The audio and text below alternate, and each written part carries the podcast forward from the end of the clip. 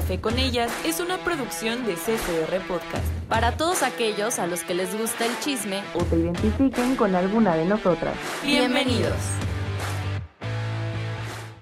Hola amigos, yo soy Andrea Cid Jiménez. Y yo soy Aranza González Bersunza. El día de hoy es el episodio número 10 de Café con ellas y estamos muy muy emocionadas de estar aquí con ustedes.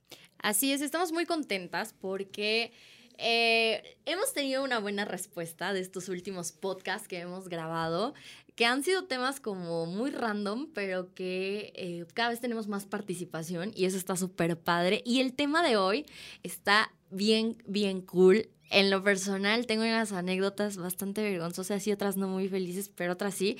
Y porque Andy, ahora, bueno, mejor vamos a decirles cuál es el nombre del tema. El tema, es... el, bueno, el trabajo como tal, las experiencias laborales que han tenido. El pasado platicamos de cómo, cómo era ese trance de escoger la carrera de la universidad y de cómo después empezábamos con la vida adulta, enfrentar la realidad de lo que era trabajar y que habíamos comentado que nosotras trabajamos en un lugar bastante, bastante divertido y que no sabíamos que vendían hamburguesas, pero... Por cierto, pero... Me explique este, pues sí, en realidad, aparte de nuestras experiencias personales, también algunas personas nos contaron sus anécdotas que definitivamente son una cosa bárbara, están muy, muy chistosas. Y pues bueno, vamos a comenzar. Así es, se podría decir que es este eh, programa es la continuación, como la digievolución del podcast pasado, ahora pues también estamos muy contentas de hablar de esta etapa padrísima, de esta etapa de color de rosa, de esta etapa por la que te preparas aproximadamente 25 años de tu vida, que es la vida laboral y que es horrible, o sea, perdón, pero es horrible, hay muchas cosas. Y el trabajo puede contribuir o puede empeorar cómo nos estamos sintiendo con esta crisis de los veintitantos que continúa hasta los 100 años. Exacto, y aparte que todos, cuando salen de la, de la universidad, todos tienen una expectativa de lo que es trabajar, ¿no? Todos creen así como de ya acabé la universidad, me voy a meter a trabajar, voy a ganar muchísimo dinero y me va a dar bomba, ¿no? Todos imaginan que ser Godín es maravilloso. Spoiler, no lo es. No lo es, chicos.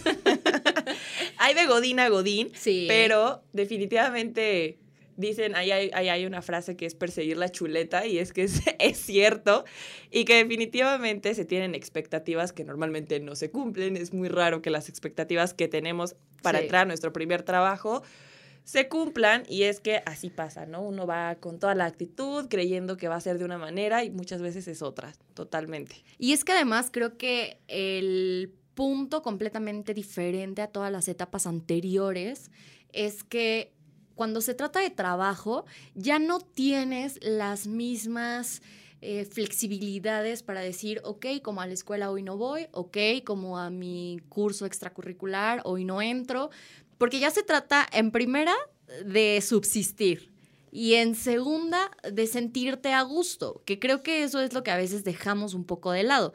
Yo no sé cómo fue tu experiencia en esta parte del trabajo, pero ya del trabajo formal, porque creo que todos hemos tenido, la mayoría de estos eh, empleos previos, a lo mejor ya al no ser estudiantes, en donde algunas horas hay gente que desde muy joven pues sí tiene un horario completo. En mi caso particularmente no fue así, fue hasta que yo termino la universidad que ya me enfrento con esta vida adulta seis meses después de terminar mi servicio social. y, y fue una bomba, o sea, realmente para mí fue una bomba cañón. Entré a un lugar en donde yo era la única abogada en un mundo 100% de perfiles administrativos y financieros. Es, es, realmente muy, muy, muy diferente la forma de pensar, la forma eh, de llevar a cabo estas actividades cotidianas y de solventar los problemas que se van presentando y no te puedes salir, no te puedes ir al baño a dormir, tienes que llevar tu comida. O sea, es toda una experiencia este primer empleo. Ahí sí hay eh, el área de cocina donde literalmente tienes que llevar tu comida. Así es. Yo tenía un amigo que lleva muchos años trabajando en un call center y él me decía, es horrible. Y yo, ¿por qué no? Me decía, tenemos media hora de comida, dice, pero se divide 15 minutos una y 15 minutos la otra, ¿no? Dice, y si en esos 15 minutos no te pones vivo, te ganan la cocina y no te puedes calentar tu comida. Si no traes comida y te quieres salir a comprar comida, probablemente te la compres y no te la comas porque no te da tiempo. Así es. Y me decía, yo me acuerdo perfecto porque me decía así de, voy a salirme dos, tres horas antes de la escuela porque tengo que cubrir horas que me tuve que salir antes y entro a la una y salgo a las once de la noche, ¿no? Y yo sí decía, ¿por qué estás ahí? Aparte me decía, no gano mucho, pero me da para comer. Entonces, alguien tiene que vivir. Soy foráneo. Entonces, cuando a mí me dice eso, yo dije, pues sí, ¿no? Tienes razón. Él sí me decía, es que los bonos de puntualidad y no sé qué. Obviamente yo me imaginaba que su trabajo era como algo un poco más, pues que era más relax, por decirlo así. Y no, porque aparte yo le escribía por mensajes así como de, oye, hay que hacer esto, esto de la escuela. Y me decía, no puedo sacar mi celular. Y yo, ¿eh? Sí, no lo puedo sacar porque no me dejan sacar el teléfono. Y yo, ah, ok. Y ya después me platicaba que trabajar en un call center era horrible. Y yo me quejaba porque yo trabajaba para servicio al cliente como tal. Puedo decir que trabajar en servicio al cliente hace que te des cuenta mínimo de cómo es estar del otro lado, ¿no? Que a veces uno se enoja o se pone intenso por el cambio, lo que tú quieras, cuando te dice la cajera, ¿no traes cambio? y tú no, y sí traes, pero no se lo quieres dar. Porque de eso se trata, las monedas son preciadas, entiéndanlo. Bueno, pues yo estaba del lado de la cajera. Entonces, cuando yo estaba ahí, era muy chistoso porque bueno, también se pasaban de lanza, ¿no? Porque igual llegaban a las 8 de la mañana cuando estabas abriendo y te compraban un paste con un billete de 500. Y Yo era de esas, perdón. y era como de, no, me lo cambias y es como de, oye, voy abriendo, no tengo cambio, no inventes. Es que muchas veces acudes a comprar algo porque necesitas el cambio. no porque quieras un paste a las 8 de la mañana, porque probablemente es el paste frío del día anterior. Todavía no llegan los nuevos, los nuevos pastes. No, todavía no llegan. Pero, eh, o sea, neta, si dices, amigo, no tengo cambio, ¿no? Y que aparte a mí me ha tocado una cantidad de veces la gente prepotente al momento de servicio al cliente. Una vez me tocó que una maestra me dice, ah, me pidió un café y me pagó con un billete de 200, ¿no? Me faltaban 50 centavos para completar su cambio. Entonces, yo sí, pues yo ahí sacando todo mi cambio, porque dije, ay, ¿cómo le doy? le tengo que dar su cambio, ¿no? o sea, literalmente me quedé sin monedas. Y le dije, oye, este, pues le debo 50 centavos, puede regresar ahorita en un rato. Bueno, yo creo que le dije lo peor del mundo porque se puso bien intensa y me dijo así como de, ¿sabes qué? Si no tienes, si no te gusta tu trabajo, vete. Y yo, ¿qué? Sí, si no te gusta, no sé qué, y regrésame mi dinero. Y yo ya había hecho el café, que es lo peor, porque cuando te regresan las cosas que ya habías hecho, se merma, o sea, no es algo que... es una pérdida. Si alguien llega y te vuelve a pedir lo mismo, dices, bueno, toma, ¿no? Pero pues tampoco. Entonces me dijo así de, si no te gusta tu trabajo y no sé qué, y yo así como de, ¿qué onda? Por 50 centavos, literalmente. Pues yo le regresé su dinero y fue algo muy... Frustrante. Frustrante para mí, porque aparte yo estaba en la posición de que sí era empleada, pero el negocio era de mi mamá. Entonces, ah, porque me dijo, quiero hablar con la dueña. Entonces ahí como que me armé de valor y yo, sí, dime. yo soy la gerente. y pues, tú no eres la dueña y no, no, pero mi mamá sí. Entonces, y literalmente me tiró de loca y fue así como de que, ay, no voy a hablar contigo. Y ya yo siempre la veía pasar y nada más me veía así como de, hmm, hola, ¿no? Pero fue demasiado prepotente o gente que literalmente sí te decía, o sea, tenías un chorro de gente y se paraba enfrente de ti y era como de, ¿me das una servilleta? Y yo en buena onda les decía, estaba atendiendo a los demás y les decía, ah, están ahí en, en un costado, ¿no? No, pásamela. Y era como, y sí le, o sea, yo sí le dije, oye, estoy ocupada, si gustas tomarla. Y su respuesta fue, para eso estás, para atenderme, quiero que me la des tú. No, yo estaba, porque aparte cuando estás de ese lado, mi mamá tenía o tiene la frase de el cliente siempre tiene la razón. Claro. Obviamente no te puedes poner a pelear. Yo no le dije nada, se la pasé. Y un chavo que estaba en la fila, sí la volteó y le dijo, oye, estás viendo que tiene un buen de gente, agárrala tú, ¿no? Las pone ahí para que las agarren. No, pues es que es su trabajo. Y lo mismo, si no le gusta su trabajo, ¿para qué está aquí? Es que es esta parte de que dependiendo del trabajo, son las complicaciones con las que lidias, ¿no? Porque efectivamente, si tú estás en esta parte del servicio a cliente, en, en, tu caso en particular, pues sí, tu mamá era la jefa, ¿no? Pero aún así, aunque era la jefa, pues tú tienes, tú eres empleada, Pero posteriormente, cuando a ti te toca como las personas que trabajan en estas empresas de comida rápida, estas grandes cadenas, no solo lidias con, con el cliente, lidias también con el jefe, que ese es un tema bien interesante cuando trabajas en cualquier lugar. O sea, el jefe hace o no hace que funcionen las cosas. Cuando yo entré a mi primer empleo ya eh, de tiempo completo, que fue en una institución bancaria y que fue bastante traumático, bajé mucho de peso. Eso es lo único que extraño de trabajar en un banco. El peso al que llegué. sí. Sí, maldita sea. Eh, fue súper complicado por esta parte del jefe. O sea, para empezar, yo sé que muchos van a entender esta parte de que cuando llegas te hacen un examen psicométrico. ¿Qué demonios es un examen psicométrico? ¿Has tenido en algún momento ganas de incendiar tu centro de trabajo? Y, pues sí, pero yo puse que no, ¿verdad? Porque quería que me contrataran. no estoy loca. ¿Has tenido en algún momento ganas de apagar un incendio en tu centro de trabajo? A ver, espérate. Quise incendiarlo. O sea, de verdad son estas preguntas que, que desde ahí ya comienza a ser un trauma. Te explota la cabeza. Así es.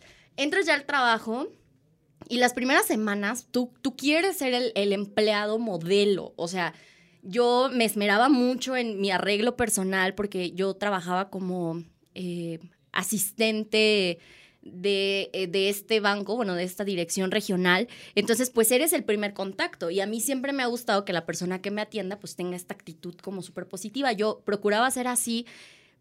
Pero no inventes, entras a trabajar a las ocho y media de la mañana y sales a las ocho de la noche. O sea, ¿en qué momento tu maquillaje se sigue viendo igual? ¿En qué momento usas zapatillas desde las 8 de la mañana que te estás arreglando hasta las 9 que llegas a tu casa y dices, perdóname, pero esto, o sea, yo no firmé para esto. a mí no me dijeron esto en un principio. No, no inventes, o sea, ahí es cuando empiezas a decir, es preferible tener muchísimo trabajo que estar en un lugar en donde te estás haciendo tonto todo el día y no puedes salir. Y esta parte de la comida, del amor que le guardas a tu topper de divisiones, porque no existe cosa mejor en este mundo godín que un topper de divisiones que resiste el frío del congelador y el calor del microondas. Exacto. Pero no solo es, no solo son estos factores como, ay, es súper gracioso. O sea, ya cuando empiezas a lidiar con que estás más tiempo con tus compañeros de trabajo que con tu familia, sí. cuando tienes que ser siempre políticamente correcto, pero te toca lidiar con personas que no tienen esta parte de ser profesionales, de, querer tener un trato cordial, cuando a lo mejor tu jefe no es el mejor jefe, eh, tu jefe a lo mejor no te protege como debería, tu jefe es esta figura que está causando por ahí la incomodidad por muchos factores. Es, es bien complicado y no te puedes levantar al otro día y decir que no vas, porque tienes que sobrevivir. O sea, aparte de eso, como, como si no fuera suficiente tener que elaborar, tienes que estar todo el tiempo de una manera súper ecuánime, porque otra cosa de la que no se habla es que el trabajo tiene una repercusión real en tu salud emocional y física, y que si tú no lo entiendes así, pues es súper complicado. Y es muy fácil esta línea bien delgadita de que tu trabajo es tu vida o tu vida es tu trabajo. Y entonces a mí personalmente, en mi primera experiencia laboral, se me salió de las manos. Me tocó un jefe que hoy abiertamente puedo decir a casi tres años de haber trabajado ahí. Aprendí mucho de él y no en el buen sentido. Me tocó lidiar con una compañera también que me hizo la vida muy imposible desde los primeros 15 días que yo estuve ahí gritándome y diciendo y y que llegó un punto que dije, bueno, a ver, ¿qué estoy haciendo de mi vida? ¿Cuántas horas paso en mi trabajo? ¿Cuántas horas le dedico a mi trabajo? Desde que me despierto ya estoy pensando en que tengo que ir a trabajar. Son horas que yo ya no estoy disfrutando. Tengo dos horas de comida, pero pues me iba yo a comer al parque, al Ben Gurión, o me encerraba en la cocina del trabajo y salgo tarde y en lo que regreso y me quito la ropa, pues para ponerme cómoda las zapatillas, mi vida es mi trabajo y yo no quiero eso. Y eso pues la verdad es que sí me quejo, sí me tocó por ahí una experiencia no muy agradable, pero también tiene esta parte divertidísima de los desayunos godines, en donde todos de cuando se arma la tanda. No, no, no, está padrísimo cuando llegan tus vales de despensa y dices, cada maldita lágrima ha valido, la, pena. y yo creo que todos tenemos esta relación amor-odio con nuestros trabajos godines. Sí, es que aparte hay algo que es muy cierto y aquí en México sí se da mucho, que los horarios no son proporcionales al sueldo normalmente. Entonces, tienes que trabajar para vivir. O sea, es algo normal, es algo súper, súper real. Pero por ahí tenemos también algunas anécdotas chistosas porque hicimos una, una pequeña encuesta quiero empezar con una anécdota. No voy a decir nombres, pero sé que va a escuchar esto la persona que me lo contó de una historia de amor que se dio en su lugar de trabajo. Porque sí, sí fue una historia de amor, al menos ella lo maneja así. Pues bueno, dice que entró a trabajar a un lugar que tenía un jefe bastante guapo, que eso es lo que dice ella, que todas la envidiaban porque lo amaban y lo deseaban, pero ella decía que no iba a caer en su hermosura, ¿no? Después de meses de convivencia diaria, dice que de ver sus hermosos y trabajados brazos en su escritorio, pidiéndole documentos y demás, se enamoró de él. Y al final, él también de ella, al menos así lo maneja, pero que le ofrecieron trabajo en otra ciudad, se fue para allá y ahí quedó su historia de amor. Dice que es bastante difícil trabajar con una persona tan atractiva y sensual porque la distraía y se perdía en su mirada y su sonrisa. Dice que inclusive en sus marcados pectorales y que no recomienda trabajar así, que manda muchos saludos. Definitivamente no a todos les pasa, a mí nunca me ha pasado. No, ni a mí, afortunadamente. Qué historia de amor, ojalá te hubieras quedado aquí, seguramente ella sería su esposa, pero... y es que, no sé, cuando estás en la universidad, cuando estás en la escuela, es muy, muy fácil que de tanto convivir con alguien empiece este ritual de que está horrible, pero igual lo ves guapo porque pasas mucho tiempo con él, porque ¿no? te veo todo el día. Te veo todo el día, eres lo más cercano que tengo, pero en el trabajo ya no se puede. O sea, no. este también es un punto bien interesante. Menos o sea, con tu jefe. Así es, porque hablábamos, por ejemplo, del acoso hace algunos programas, ¿no? Y hay una línea bien delgadita entre la atracción y el acoso y estos temas que ya cuando estás en un centro laboral puedes perder tu trabajo porque te guste un compañero y el compañero se sienta atraído por ti. O sea, que esto sea de dos vías, dejando de lado que solo sea alguien medio obsesionada. Eh, puedes perder hasta tu trabajo. Es que inclusive hay trabajos en los que está como dentro de los mismos contratos que no puedes tener relaciones personales dentro de. Entonces, obviamente, te tienes que limitar, obviamente. Igual, aparte de las anécdotas, por ahí mi papá me venía contando hace rato él trabaja en la Guardia Nacional, ¿no? Esta no es una anécdota chistosa, pero sí dice que sí un poco controversial a lo que él está acostumbrado. Dice que ahí sobre la carretera estaba una, una mujer en su carro que se la había descompuesto. Dice que ahí sobre el arco norte. Entonces mi papá se acerca y dice que justo antes, o sea, antes de que él pudiera decir nada, la señora se voltea y le dice así como de, ¿qué se le ofrecen? ¿Qué lo puedo ayudar? Identifíquese, no sé qué. Y mi papá así como de, eh, hola. please. y le dijo así, pues, no, mejor dicho, ¿en qué la puedo ayudar yo a usted? No sé qué. Y que nada más le contestó así de, ¿es mecánico? No. Entonces no me puedes ayudar. Y mi papá así como de que, ok. Ok. Y le dijo, no, mire, pues yo soy de la Guardia Nacional, este, aunque usted no quiera, eh, me tengo que quedar a ayudarla me voy a quedar atrás de usted para abanderarla, le voy a hablar a la grúa para que vengan y para que se puedan llevar su carro. No se puede quedar aquí porque alguien se le puede estampar atrás. Claro.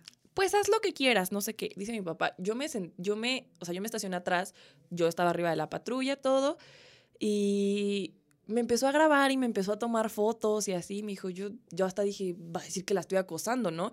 Me dijo, cuando en realidad estaba haciendo mi trabajo. Dice, llegó la grúa, en cuanto se llevaron su carro, me dijo, yo me fui pero, eh, o sea, me dijo, es mi trabajo y al final de cuentas no la iba a dejar ahí, ¿no? Y que sí, obviamente después por compañeros de le dijeron, pues lo hubieras dejado, ¿no? Y mi papá sí fue como, no la voy a dejar porque hay dos cosas. Si alguien se estampa, ¿qué culpa tiene el que se estampó? Porque ella no se veía. Si le pasa algo a ella, pues por más eh, payasa que se pudiera haber puesto, pues tampoco hubiera querido que le pasara nada, ¿no?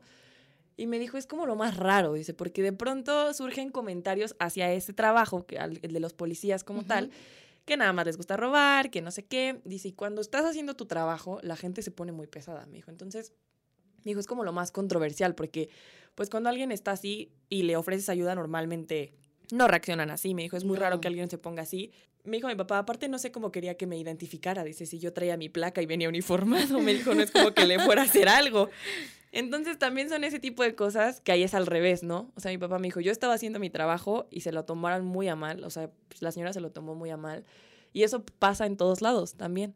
Y sí me dijo, yo nada más, pero después no salí en el Facebook con que hice algo, me dijo, porque yo estaba haciendo mi trabajo. Guardia Nacional. Lord Guardia Nacional. Hashtag Lord Guardia Nacional. a ver si encuentran algo y me avisan. Aquí tengo otra, una chica que me puso. Hacíamos vestidos para eventos de noche como boda y 15, ella es diseñadora de modas. Me pone, un día una persona nos llama y nos dice que quiere dar con el showroom, pero no lo encuentra. Empezó a hacer preguntas muy extrañas como de si había vestidos para hombres, que si lo, lo íbamos a asesorar bien y no sé qué. Le colgué porque pensé que era una broma y él seguía Mark y Mark y nos empezó a dar miedo porque él sí estaba por la calle donde estaba ubicado el showroom. Total, llegó y era un hombre como de unos 60 con lentes de fondo de tortuga se veía bastante sucio como si viviera en la calle y con una mochila bien fea y olía muy feo. Quería un vestido, pero todos los que hacíamos eran como de 10 mil para arriba y nos dijo que porque iba a ver a un cliente y se iba a disfrazar de mujer. Wow. Entonces nos dijo que iba a comer y que regresaba. La verdad me dio miedo y le marqué a la policía. Me dijo, pero la policía en este país está muy mal y en lugar de solo llegar una patrulla, llegaron tres camionetas y empezaron a rodear todo el showroom y se subieron a la azotea. Lord Guardia Nacional. Dice que subieron a la azotea y todo como si fuera un operativo súper intenso. Dice, yo estaba afuera junto con una amiga del trabajo y vimos que el hombre nos estaba viendo de lejos y nos marcó y dijo que si la policía era para él y estaba muy paniqueado. Le colgué como siempre porque no, que, no supe qué decirle, nunca más volvió. Después marcó a otra sucursal que tenemos y le dijo a las de allá que éramos muy groseras y que él solo quería un vestido que le disimulara el miembro. Así de bizarro y de nefasto también fue. Nunca supe si regresó después, pero fue una historia muy rara. Aquí, eh, bueno, ella es de Guadalajara. Dice, hay muchos personajes de ese estilo. Es que también cuando estás en un trabajo te expones, sobre todo en servicio al cliente, que efectivamente quiera un vestido y que padre, pues cada quien se puede poner lo que quiera, o que efectivamente te quieran hacer algo, ¿no? O sea, no, no sabes ya si es una broma, no sabes si te lo están haciendo porque tienen algo ahí particularmente en contra de ti y, ya no, ya no es tan divertido. Digo, a lo mejor ahorita la anécdota ya nos parece como súper graciosa, pero seguramente para ella al principio de haber sido muy complicado, porque ya no es tan fácil esto de, oiga, profe, fíjese que me está pasando tal cosa. No, y tampoco puedes recurrir a tu jefe en cada momento, porque en muchas ocasiones, aunque tienes un jefe, tú eres responsable de la actividad que estás realizando en el momento y tienes que ser recursivo y es cuando dices, lo habré hecho mal, lo habré hecho bien, tomé una buena decisión, no tomé una buena decisión, o sea... Sí, no. Igual, es que verdad hay anécdotas muy divertidas. Aquí un amigo me puso, una vez casi me corren porque metí a trabajar a una chava que me gustaba y robó dinero. Amigos, no metan a las que les gustan si no las conocen, no saben con qué se pueden ir después. Y obviamente yo me imagino, siempre pasa eso, ¿no? Que cuando tú llegas a un lugar y recomiendas o das la cara por alguien. Uy, recomendar a alguien es algo complicadísimo. Sí, y decir, contrátalo yo, o sea, de verdad es alguien de fiar y que robe dinero y que aparte te guste la chava, es como de que, uh, ok, no, tengo, no. Es que esto de, esto de recomendar a alguien es bien difícil porque cuando a ti te toca recomendar a alguien, si tú dices, bueno, es que, ¿sabes qué? Te amo, te adoro, amigo, amiga, este, novio, novia, esposa, esposo, pero es muy diferente el trato que tienes con alguien que realmente no sabes cómo funciona en el trabajo que cuando ya lo presentas. Y cuando tú estás del otro lado, porque a mí me ha tocado estar del otro lado en este primer empleo, no propiamente una recomendación, pero sí hubo una parte de, de que la, una, una muy buena amiga que me comenta del trabajo, comienza a ver todo este show que sucede de que pues ya no era un ambiente adecuado para mí, ya sufría yo un hostigamiento laboral muy feo, no sexual, solo laboral, eh, y, y, cuando termina mi relación laboral en esta institución financiera, que no termina tampoco de la mejor manera, pues yo me sentía súper mal, ¿no? Porque, o sea, mi amiga me, me recomienda o, o pasa mi, mis datos para que yo tenga acceso a la entrevista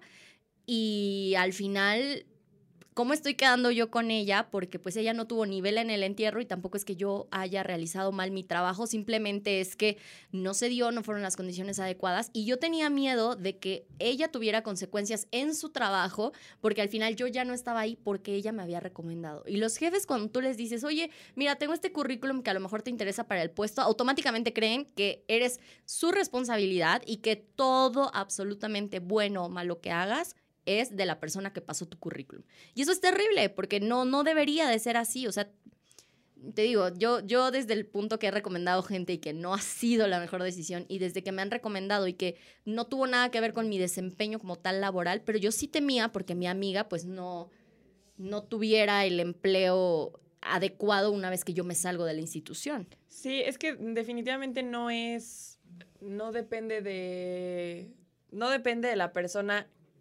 que recomienda, sino del recomendado, ¿no? Así es. Hacer al final de cuentas bien su trabajo. Y de cómo lo manejan los jefes, porque también ese es otro punto. O sea, hay jefes o jefas que una vez que recomiendas, automáticamente te o sea, ellos dicen, ok, gracias por la recomendación, pero ya yo me, entiendo con la persona que estoy contratando, pero hay otros que no, o sea, te cargan este muertito encima y también es bien complicado porque pues, o sea, tú lo haces de buena gana, pero igual tú no puedes responder. decidir así es ni responder por alguien a quien tú estás metiendo a trabajar, ¿no? Aquí tengo otra anécdota que dice, en mi trabajo anterior, eh, un, amigo, un compañero que trabajaba conmigo fumaba mota en el baño del local un día lo caché y desde ahí me invitaba a las papitas todas las tardes para que no dijera nada. Amigos, no se droguen en sus trabajos. Pero, si ya les están dando sobornos. no, también este punto de los agradecimientos. Antes era súper común en las oficinas de las instituciones de gobierno, de las instituciones privadas, que realizabas un trabajo y te llevaban estos agradecimientos, ¿no? Que, iban desde un lapicero hasta cosas mucho más extravagantes y que ahora está prohibido. Ahora también te pueden correr de muchas instituciones por recibir estas cosas, porque se presta a malas prácticas, ¿no? Pero es que eso también está, ¿no? Así como de, me cachaste en algo que estoy haciendo mal, pues te doy algo para que te calles. Bueno, en este caso le dieron papitas. Para que engorde. para que engorde. Por cierto. Pero... Ahí te la dejo, ¿eh? No te conozco, pero ahí te lo dejo. pero amigos, por favor, no se droguen en sus trabajos. Ni en ningún lugar. O, sea, esto es importante. Eso es importante, pero en sus trabajos menos, porque como amigos, ¿cómo, cómo van a estar así? Es que no, no sé si te ha tocado esta experiencia, a mí sí también, de que eh, pues, pues se da, ¿no? O sea, nunca he sido yo fan de, las relaciones laborales como muy estrechas, porque creo que tiene que haber como un, una línea que no se debe de cruzar, sobre todo por la salud emocional y psicológica de, de la persona. Pero cuando se empiezan ya estos vínculos a volver amistades reales, madre mía, o sea, es algo bien bonito de los trabajos. No con todos, pero sí se da como odié mi trabajo, pero tengo un súper amigo, una súper amiga, y entonces el ritual de comer solos en la cocina deja de ser miserable porque comes con tu amigo del trabajo y después se vuelven tus compas y bueno, todo un show. Y que aparte también siempre en los trabajos se generan esos lazos, esas amistades, que a lo mejor cuando te cambias de trabajo sigues teniendo esas amistades que también en lo laboral funcionan, ¿no? Claro. Entonces, disfruten sus trabajos, no se droguen en ellos y pues bueno, la experiencia laboral es todo, es todo un caos, es todo un rollo. Y pues bueno, cada quien tiene distintas experiencias. Eh, los invitamos a que se pongan en contacto a través de nuestras redes sociales y que nos platiquen sus, sus, sus anécdotas, sus experiencias, qué, qué expectativa tenían de su primer trabajo, cómo fue la realidad, sobre todo. Si sufrieron, si bajaron de peso, si terminaron traumados y en el psicólogo como yo, o si por otro lado lo disfrutaron muchísimo y hasta siguen ahí. Nosotros ya nos vamos, esperamos les haya gustado esta, esta emisión y pues bueno, nosotros nos despedimos, nos vemos el próximo jueves, adiós. Así es, que estén muy bien, bye.